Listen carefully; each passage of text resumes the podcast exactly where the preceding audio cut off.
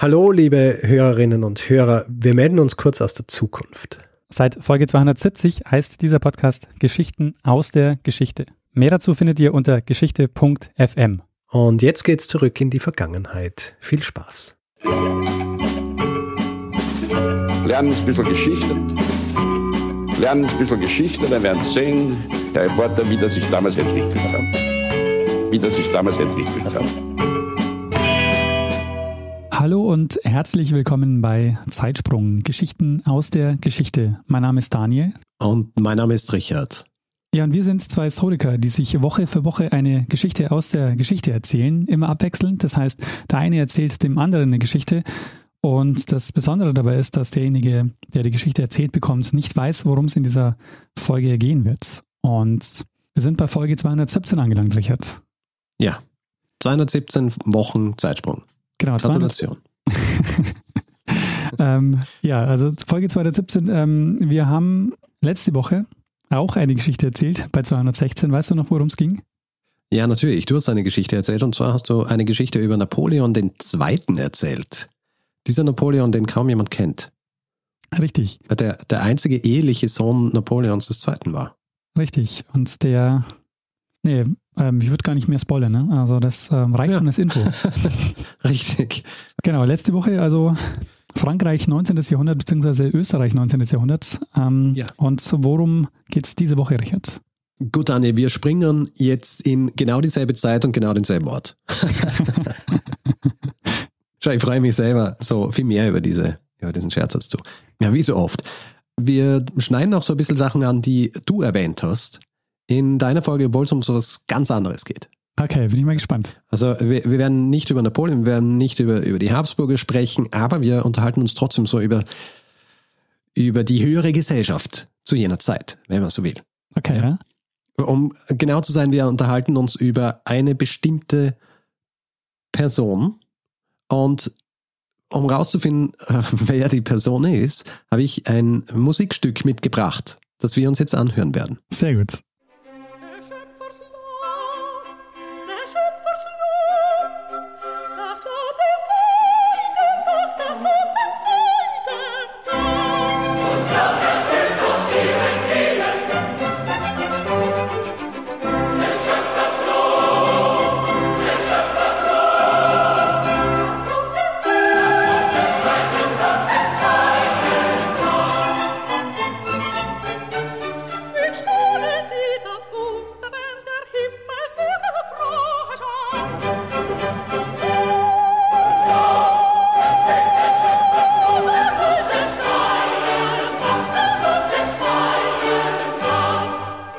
Daniel, hast du erkannt, um was für ein Musikstück es sich handelt? Äh, nee.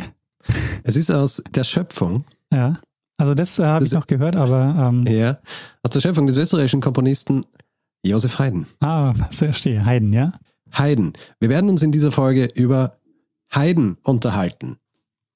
Allerdings nicht so, wie du es wahrscheinlich erwartest. Nicht über seine musikalische Karriere. Wir werden uns nicht über sein, äh, sein Leben und sein Werk und sein Schaffen unterhalten. Wir springen gleich zu einem Datum, das für seine Biografie sehr wichtig ist. Mhm. Und zwar der 31. Mai 1809. Weißt du, was das für ein Tag war? In der Biografie des Josef Haydn. Es war ein Dienstag. Es ist sein Todestag. Ah, okay.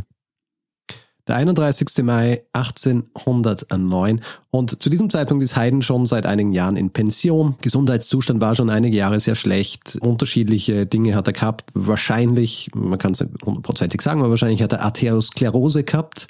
Und er stirbt am 31. Mai und wir erinnern uns vielleicht ähm, vor allem von letzter Woche auch noch. Der 31. Mai 1809, was ist da gerade los in Wien? Da sind die äh, Verhandlungen, die Friedensverhandlungen mit Napoleon. Also da ist noch ist- der, der, der Krieg gegen Äh, Napoleon. Richtig. Es ist so, es ist äh, ziemlich genau eine Woche nach oder ein bisschen mehr als eine Woche nach der Schlacht von Aspern bei Aspern und Essling. Und Wien wird von den napoleonischen Truppen belagert. Mhm.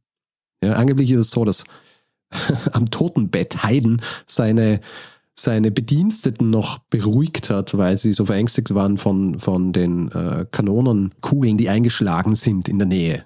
Auf jeden Fall, es ist eine Zeit, die recht turbulent ist und die Umstände, diese Umstände, dass hier Wien belagert wird, dass es quasi im, im Kriegszustand ist, sorgt dann auch dafür, dass Haydn jetzt nicht, wie soll ich sagen, dieses riesige Begräbnis kriegt, das er eigentlich kriegen sollte.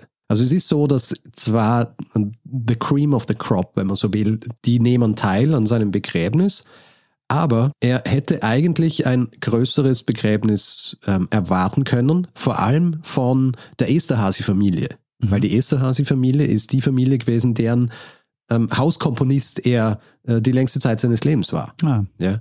Also er war Hauskomponist, äh, vor allem bevor er dann auch international berühmt worden ist und die Esterhazy-Familie zu jener Zeit eine der ältesten und, und wichtigsten Familien des europäischen Hochadels mit Sitz in Eisenstadt, das zu der Zeit ja noch Ungarn war. Mhm. Das wird später noch ein bisschen wichtiger.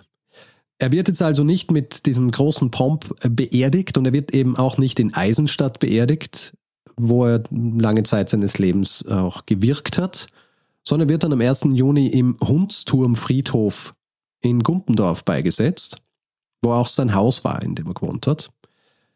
Der Hundsturmfriedhof liegt im, im, beziehungsweise lag damals im jetzt 12. Bezirk, Meidling, ist im Jahr 1926 aufgelassen worden und äh, zu einem Park umgestaltet und heißt naheliegenderweise Heidenpark. Mhm. Er wird beerdigt, auch so, dass er nicht einmal einen richtigen Grabstein kriegt. Den Grabstein, den äh, kriegt er dann im Jahr 1814 und der wird spendiert von einem seiner Schüler, gewissen Sigismund von Neukomm. Und das könnte jetzt das Ende der Geschichte sein. Es wäre erstens eine sehr kurze und zweitens eine etwas fade Geschichte. Ja. Glücklicherweise geht sie, geht sie weiter. Ja.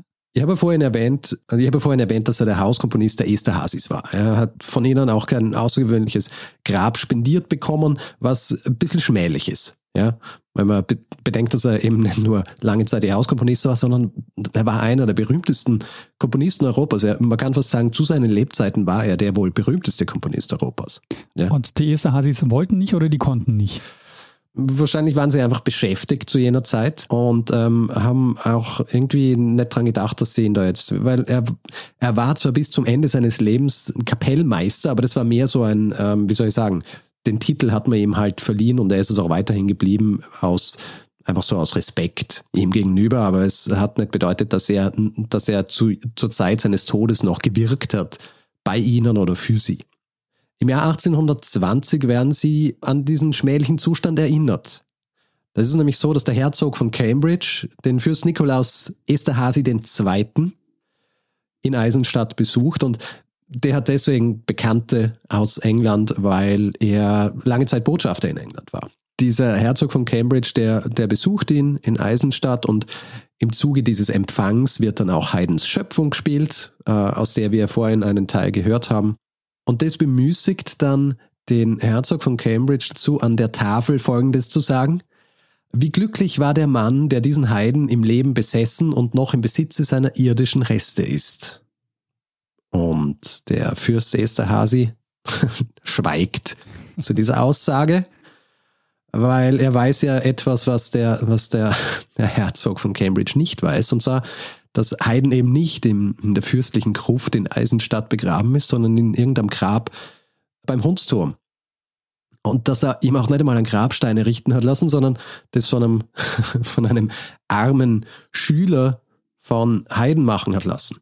Und nachdem er nach Wien zurückkehrt nach diesem Besuch, beschließt er dann diesen Umstand zu ändern und er bittet die Regierung darum, dass er dieses Grab öffnen darf, um die Überreste des Heiden nach Eisenstadt überführen zu können.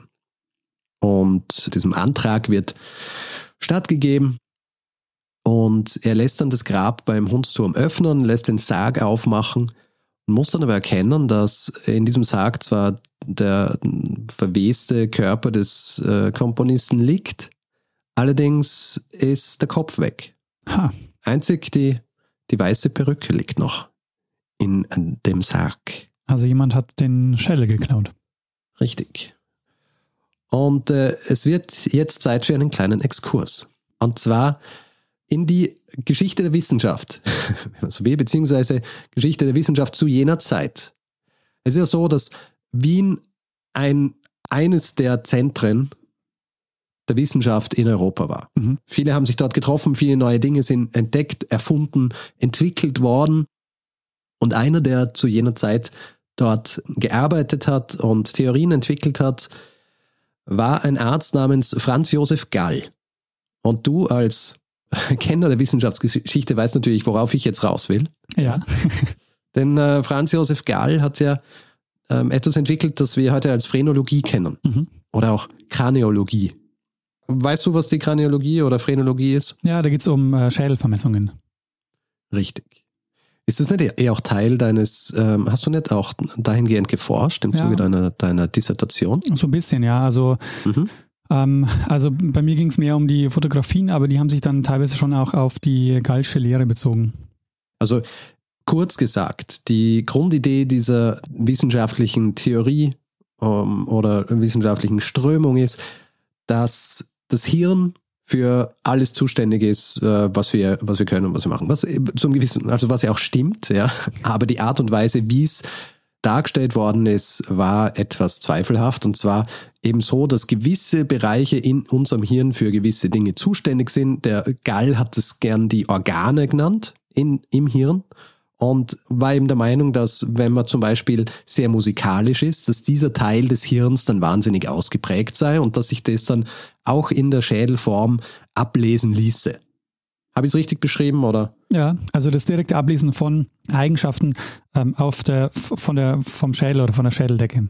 Und jetzt war es so, man hat natürlich für diese phrenologischen Untersuchungen, wenn man herausfinden hat wollen, wie jetzt diese unterschiedlichen Teile ausgeprägt sind, hat man natürlich lebende Personen untersuchen können. Besser war es aber, wenn sie tot waren. Ja. Und zu jener Zeit war es aber ziemlich schwierig, an Leichen heranzukommen, die man untersuchen kann. Und deswegen war damals vor allem eine Sache recht äh, verbreitet, und zwar das Grabräubertum. Mhm. Ja, also du hast einfach Leute angestellt, die dann, oder äh, du hast Leute bezahlt, die dann zu Friedhöfen gegangen sind und dir und die Menschen ausgegraben haben, damit du sie untersuchen hast können. Was die Phrenologie natürlich auch gern gemacht hat, beziehungsweise was die Vertreter der Phrenologie gern gemacht haben, waren, dass sie sich so ein bisschen außergewöhnliche Menschen angeschaut haben. Ja? Also um rauszufinden, gibt es irgendeinen bestimmten Teil in diesem Hirn, der eben so ausgeprägt ist, dass sie diese Sachen gemacht haben. Also jetzt nicht nur so Komponisten wie Haydn, sondern auch zum Beispiel Mörder, ja, dass man schauen kann, äh, gibt es da irgendwie einen Teil im Hirn, der besonders ausgeprägt ist und können wir dann Rückschlüsse dort ziehen und, und sagen, okay, alle Menschen, die diesen Teil, dieses Organ im Hirn so ausgeprägt haben, wären dann zum Beispiel Mörder. Im Fall von Haydn war es allerdings so, dass ein Interesse daran bestand, rauszufinden, ob bei ihm dieses Organ, wo es um die Musik geht, wahnsinnig ausgeprägt war. Und dieses Interesse haben vor allem zwei Personen gehabt, die große Anhänger der Lehre dieses Franz Josef Gall waren. Und zwar ein gewisser Johann Nepomuk Peter, der damals Verwalter des K&K Strafhauses in Wien war, in der Leopoldstadt, und Josef Karl Rosenbaum, der Sekretär der Esterhazy-Familie und eigentlich ein guter Freund von Haydn. Mhm. Beide wollten wissen, hm, was ist mit dem Kopf von Haydn auf sich? Ist es tatsächlich so, dass hier etwas wahnsinnig ausgeprägt ist, was dafür gesorgt hat, dass er dieses, dieses musikalische Genie war?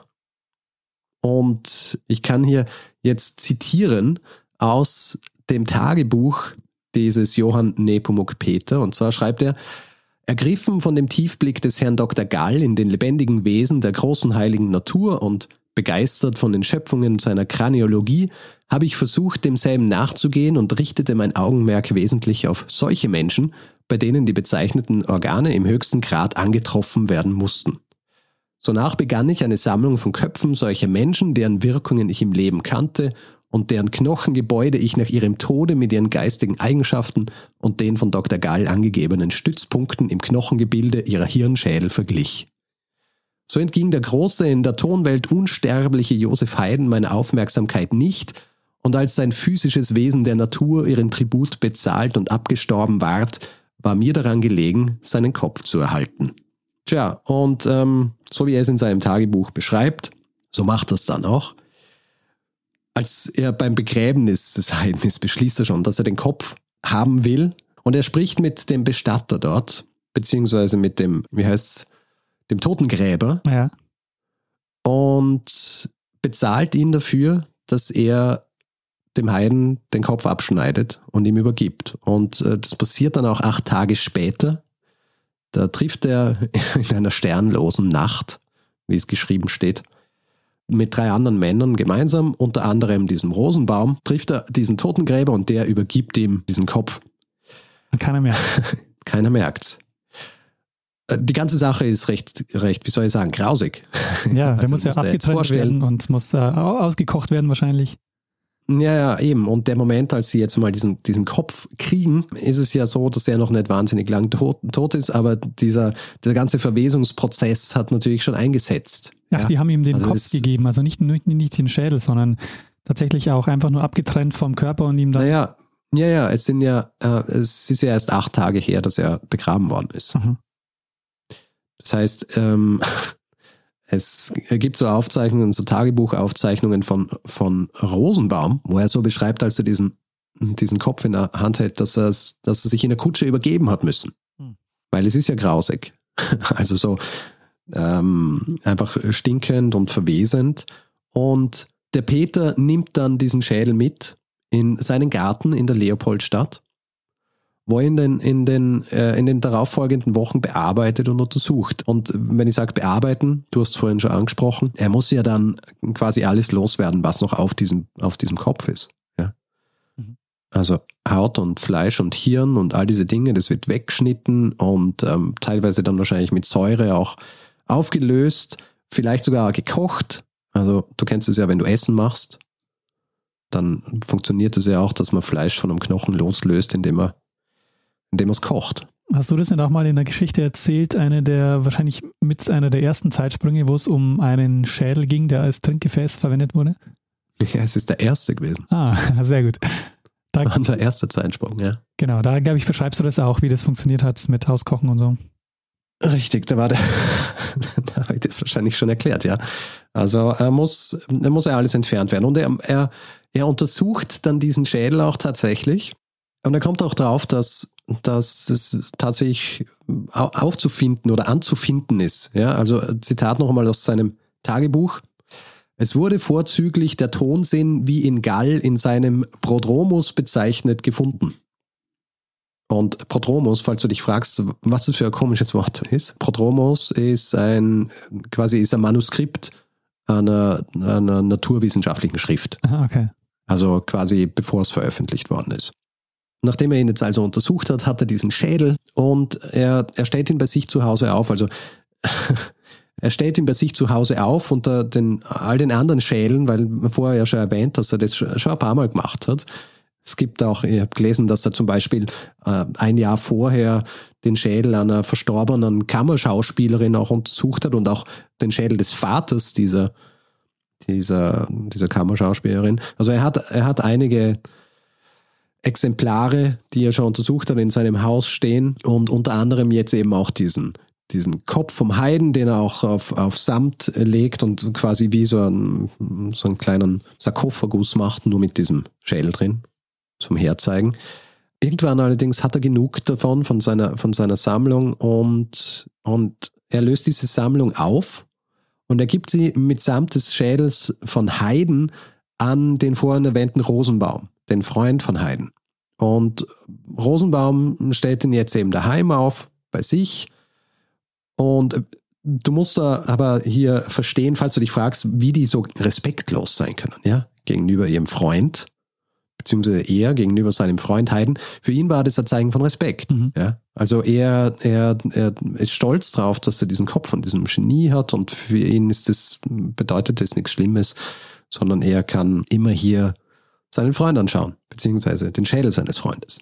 Und ähm, wenn Prinz Esterhazy nicht von seinem Freund, dem Herzog von Cambridge, daran erinnert worden wäre, dass Haydn noch immer in diesem Grab liegt, dann wäre ja jetzt auch die Geschichte eigentlich schon zu Ende. Niemand hätte auch jemals was davon erfahren, dass Peter und, und Rosenbaum diesen, diesen Kopf von Haydn äh, daheim gehabt haben. Aber der Fürst Nikolaus erfährt es und nachdem jetzt dieser Kopf nicht im Grab ist, ist er natürlich außer sich. Und er, er wendet sich an die Polizei und äh, sagt, sie müssen jetzt diesen Kopf finden. Und die Polizei, die macht sich also dran, rauszufinden, wo jetzt dieser Schädel ist. Und sie haben so ein bisschen eine, wie soll ich sagen, eine, einen Verdacht, weil ich habe ja vorhin auch gesagt, das Grabräubertum war recht verbreitet, vor allem wenn es jetzt darum ging, dass man, dass man Präparate hat, die man untersuchen kann, zu wissenschaftlichen Zwecken. Und ähm, sie machen Hausbesuche, wenn man so will, bei diversen Verfechtern dieser Phrenologie. Und eine Hofratsgattin erinnert sich dann dran, dass sie bei diesem Peter zu Hause den Schädel gesehen hat. Ja, auf Samt gebettet, ausgestellt. Und die Polizei klopft also bei Peter an. Er sagt ihnen, er hat diesen Schädel zwar gehabt, allerdings hat er seine gesamte Sammlung bis auf zwei Stück aufgelöst und seinem Freund Rosenbaum gegeben. Hm, die Polizisten, die ja nicht wirklich wissen, äh, ob diese zwei Schädel, die er noch hat, nicht vielleicht die vom Heiden sind, nehmen die trotzdem mit, diese zwei Schädel, und ähm, gehen dann zu Rosenbaum. Rosenbaum allerdings ist ja diese ganze Aufregung nicht wirklich ent, äh, entgangen. Also er hat ja auch mitgekriegt, dass hier dieses Grab geöffnet worden ist und dass der Kopf gefehlt hat und er hat wahrscheinlich davon ausgehen können, dass früher oder später bei ihm angeklopft wird.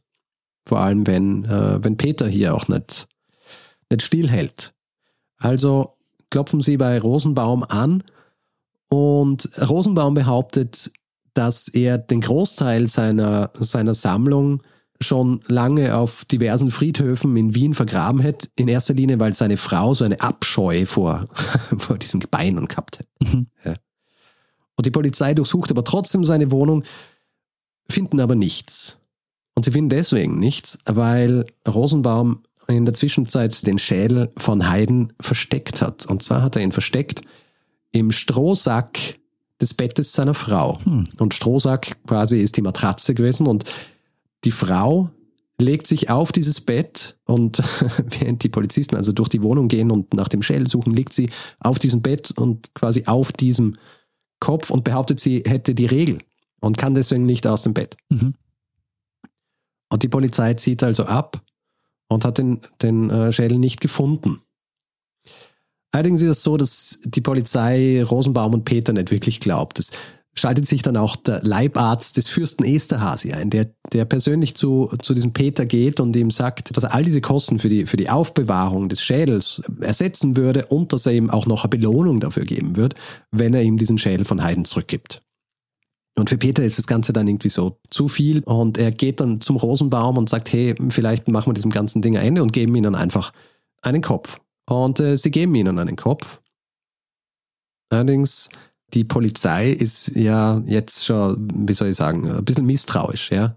Geben Ursprünglich waren sie dort ja. und der Kopf war nicht da und dann, ja, sie denken sich, ja, ist das wirklich der Kopf? Also geben sie den, diesen, diesen Schädel an Professor Meyer, einen Anatom, äh, einen Anatomen an der Universität Wien.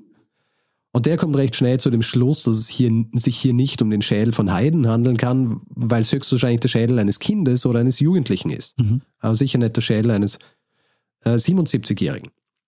Sie gehen also dann zurück zu Rosenbaum und Rosenbaum entschuldigt sich und sagt, ja, er hat aus Versehen den falschen Schädel Ja. hergeben Verwechselt. und gibt ihnen einen anderen Schädel und der wird dann auch noch einmal untersucht und dann sehen sie, ah, das ist tatsächlich der Schädel eines Greises. Mhm. Und Prinz Esterhazy ist zufrieden und lässt dann den Kopf relativ heimlich zurück in, in diesen Sarg, beziehungsweise in diesen neuen Sarg von, von Haydn stecken. Und hier könnte die Geschichte zu Ende sein. Allerdings ist sie es noch immer nicht, denn der Schädel, der zweite Schädel, den sie dem Esterhazy übergeben haben, ist noch immer nicht der Schädel. Ah, Den richtigen Schädel behält Rosenbaum bei sich. Und zwar behält er ihn bis ans Ende seines Lebens. Und an seinem Totenbett ruft er seinen Freund Peter, seinen, seinen Partner in Crime, wenn man so will, zu sich. Und ich zitiere jetzt wieder aus dem Tagebuch von Peter. Er sagt, Freund, ich will nun den Kopf des Heiden, den wir alle so verehren, wieder in deine Hände geben. Nehme ihn aus jenem Kasten und verwahre ihn indessen gut und geheim. Du hast erfahren, wie man auf Fürstenwort vertrauen darf, denn du hast nichts von den Versprechungen für die Abgabe des Kopfes erhalten. vermach selbigen seinerzeit dahin, wovon wir schon gesprochen, dem hiesigen Musikkonservatorium. Dort wird er seiner würdig verehrt und im Gedächtnis erhalten werden. Denn zu den übrigen Gebeinen in die Truhe eingelegt, welche in irgendeinem Winkel der Gruft steht, geht er bald in die gänzliche Vernichtung über. Da Haydn kein Leibeigener des Fürsten war, so hatte er seine rechtlichen Ansprüche auf seine Gebeine, die er frei und sorgenlos gleich nach dem Tode der Erde übergeben hatte. Das Hohe Musikkonservatorium kann ihn vor gewaltiger Abnahme verwahren, welcher Gewalt du als einzelner Mensch nicht entgegenwirken könntest. Das heißt, er übergibt am Totenbett den Schädel wieder zurück an Peter, mit dem ausdrücklichen Wunsch, er möge ihn dann schlussendlich dem Musikkonservatorium übergeben. Aber was ist los mit dem? Also, Und er ist natürlich auch angefressen, weil äh, die, der Leibarzt des äh, Fürsten äh, Esterhazy hat ja versprochen, dass er eine Belohnung zahlt dafür und anscheinend hat Peter diese, Belohnung nie, äh, diese Belohnung nie erhalten. mhm. Und da denkt er sich, ja gut, wenn die nicht einmal hier Wort halten können, dann macht es auch nichts, dass wir ihnen den falschen Schädel geben haben. schon dreist. und er denkt halt auch, ja, was, was bringt dieser Schädel schon in so einer Gruft, wo er, wo, er, wo er nur zugrunde gehen wird? Sollte ausgestellt werden. Aber das heißt, strafrechtlich ist er nie verfolgt worden, auch nachdem klar war, dass er den Schädel geklaut hat. Nein. Ich, ich bin mir nicht ganz sicher, inwieweit das auch wirklich strafrechtlich relevant war, weil er selber hat ihn ja nicht aus dem Grab geholt. Er hat ihn ja nur von jemandem rausholen lassen und dem abgekauft. Verstehe, der Ja. Besitz ist nicht das Problem, sondern die Leichen, also die, Ja, ja, ähm, den genau. Tod, die Totenruhe quasi, das war das Problem. Ja, genau. Ja. Auf jeden Fall nach dem Tode des äh, Rosenbaum nimmt Peter diesen Schädel dann an sich. Er übergibt ihn aber nicht so, wie Rosenbaum es äh, von ihm gewünscht hat, an das Konservatorium. Kurz bevor er stirbt, übergibt er den Schädel an äh, seinen Arzt, einen Arzt namens Karl Heller. Und dieser Karl Heller findet, dass der Schädel eigentlich in ein anatomisches Museum muss und er gibt ihn dann an einen Mann weiter, beziehungsweise an ein Institut, dem ein Mann vorsteht, der uns vor kurzem auch schon einmal untergekommen ist. Und zwar Baron Karl von Rokitanski. Kannst du dich erinnern, in welcher Folge der schon mal vorkommen ist? Aber Kitanski, sagt mir jetzt nichts. Rokitanski ist vorgekommen in der Folge über Halstead. Ah, okay, verstehe, ja. Er ist einer dieser, also nur kurz angeschnitten eigentlich, ist ein, ein berühmter Pathologe, bahnbrechende Dinge auch ähm, entwickelt zu jener Zeit, also für die Wissenschaft sehr wichtig damals. Hat auch äh, seine Büste im Arkadenhof der, der Wiener Uni Mhm. Und hat ihm damals dieses Institut geleitet und er erhält diesen Schädel von Haydn. Er wiederum übergibt den Schädel dann schließlich im Jahr 1895 an die Gesellschaft der Musikfreunde, beziehungsweise den Wiener Musikverein. Und im Jahr 1932 beschließt dann Fürst Paul Esterhazy, ein Nachfahre des äh, vorhin schon erwähnten Fürsten von Esterhazy, er beschließt, dass er Haydn noch einen, einen besseren Sarg bauen will und er baut ihm so einen riesigen Marmorsarg, der dann in der Bergkirche in Eisenstadt steht und dort sollen Haydns äh, Überreste dann halt in, in entsprechendem Prunk liegen. Allerdings äh, noch immer mit dem falschen Schädel Mhm. weil erst im Jahr 1954 entscheidet sich der Musikverein, dass der Schädel Haydns eigentlich wieder vereint werden sollte mit dem Rest seines Körpers. Und so wird dann schließlich im Jahr 1954 im Zuge einer recht pompösen Zeremonie der Schädel Haydns wieder vereint mit dem Rest seines Körpers und wird in diesen Marmorsarg in der Bergkirche in Eisenstadt gelegt. Allerdings nehmen sie den dazugelegten Schädel, der der falsche Schädel war, nicht aus diesem Sarg raus. Mhm. Das heißt, dass heute in diesem Grab von Haydn zwei Schädel liegen. Ah, sensationell. Einmal der richtige Schädel von Haydn und einmal einer, der fälschlicherweise einfach dazugegeben worden ist. Also es hat ungefähr 150 Jahre gedauert, bis der, der Leichnam von Haydn bzw. sein Skelett wieder komplett war. Sehr gut. Das könnte ja auch so eine Millionenfrage sein bei so einer Quizshow. Wie viele Schädel liegen im Grab Haydns? ja, die meisten sagen dann wahrscheinlich keiner.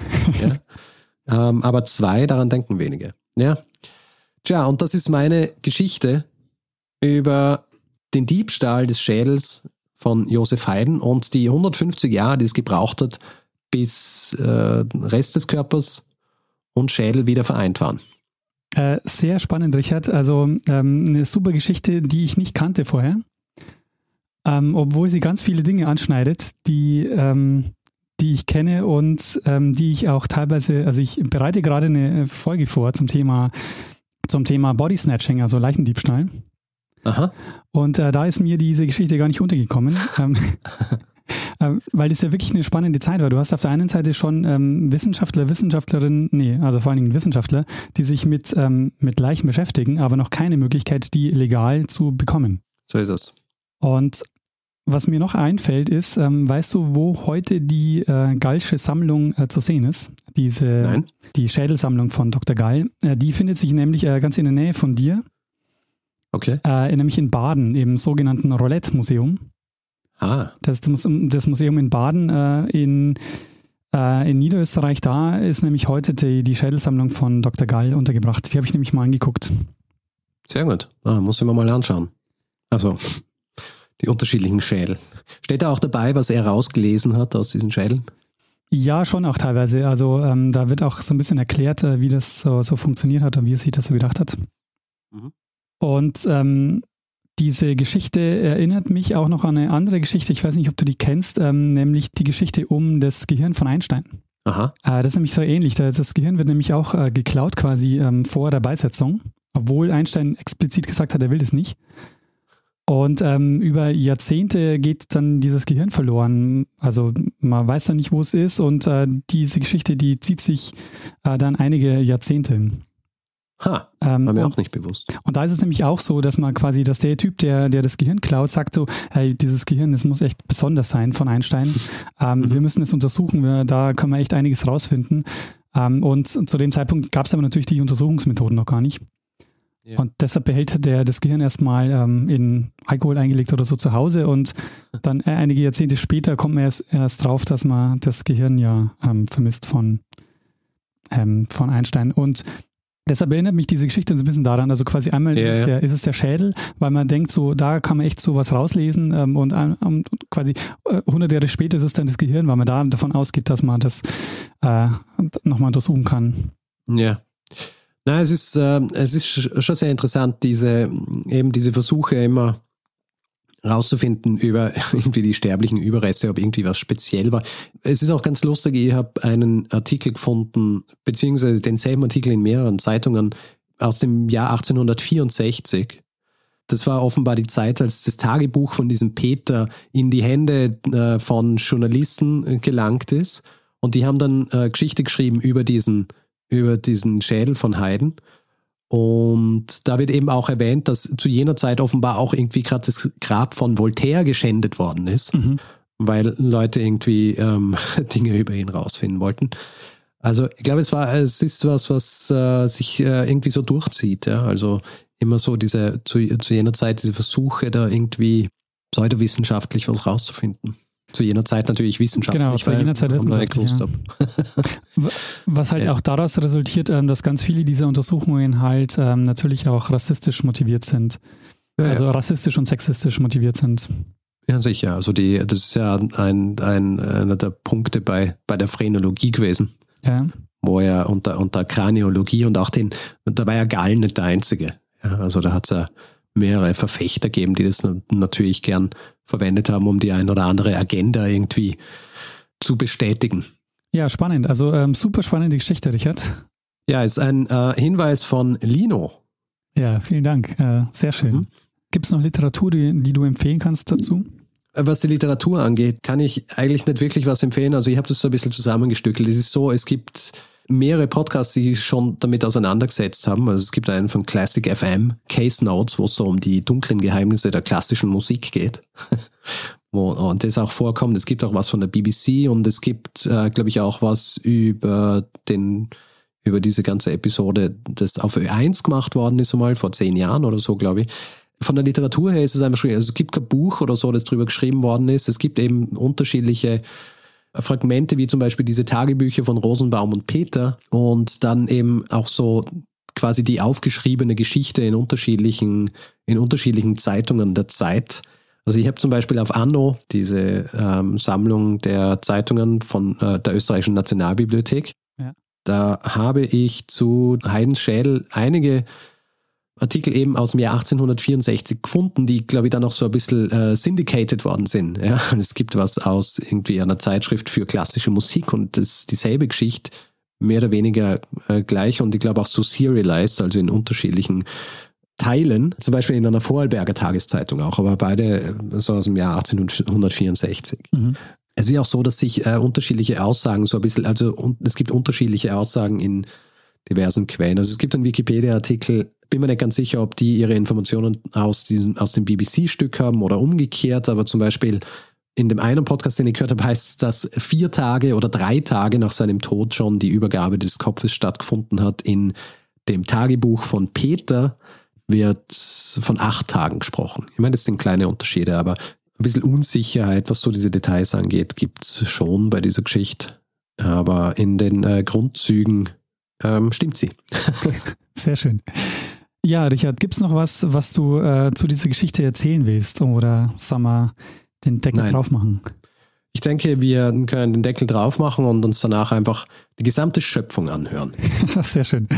Die äh, sollte es ja wahrscheinlich auf äh, diversen Plattformen zu hören geben. Ja, also die Version, die ich hier habe, habe ich auf archive.org gefunden. Da gibt es die ganze Schöpfung zu hören in unterschiedlichen Ausführungen. Aber ich werde dann eh noch hin verlinken in den Shownotes. Sehr schön. Dann würde ich sagen, mach mal Feedback-Hinweis-Blog. Gut, wer Feedback geben will zu dieser Folge oder zu anderen, kann das entweder per E-Mail machen, feedback.zeitsprung.fm, kann das auf Twitter machen, twitter.com slash zeitsprungfm ist unser Account. Persönlich sind wir auch dort, ich at Stormgrass, Daniel at Messner und auf Facebook sind wir auch facebook.com slash zeitsprung.fm und wer uns bewerten will, wer Sterne vergeben will, wer äh, Reviews schreiben will, etc., kann das vor allem auf Apple Podcasts machen. Das ist sehr gut für unsere Sichtbarkeit, wenn dort bewertet wird, weil je mehr bewertet und ähm, äh, Reviews geschrieben wird, desto, ja, desto sichtbarer sind wir dort. Und äh, aufbahnoptikum.io kann man das natürlich auch noch immer machen. Ja, äh, eine weitere Möglichkeit, uns äh, zu äh, helfen, ist, uns finanziell zu unterstützen. Äh, wir haben alle Hinweise, die ihr braucht, auf der Webseite zusammengefasst und wir würden uns freuen, wenn ihr uns dabei helft, äh, hier jede Woche eine Geschichte zu erzählen. Wir äh, bedanken uns in dieser Woche bei Kerstin, Felix, Nicola, Tillmann, Susanne, Sebastian, Nico, Davids, Henning, Silat, Martina, Philipp, Andrew, Martin, Felix, Christina, Fabian, Hagen und Arndt. Vielen, vielen Dank für eure Unterstützung. Ja, vielen herzlichen Dank. Ja, Richard, wir ähm, haben die Geschichte, wir haben den Feedback-Hinweis-Blog. Äh, was bleibt uns eigentlich noch? Uns bleibt eigentlich nur, dass wir dem einen das letzte Wort geben, der es immer hat. Bruno Kreisky. Lernen ein bisschen Geschichte. Lernen ein bisschen Geschichte, dann werden Sie sehen, der Reporter, wie das sich damals entwickelt hat. Wie das sich damals entwickelt hat.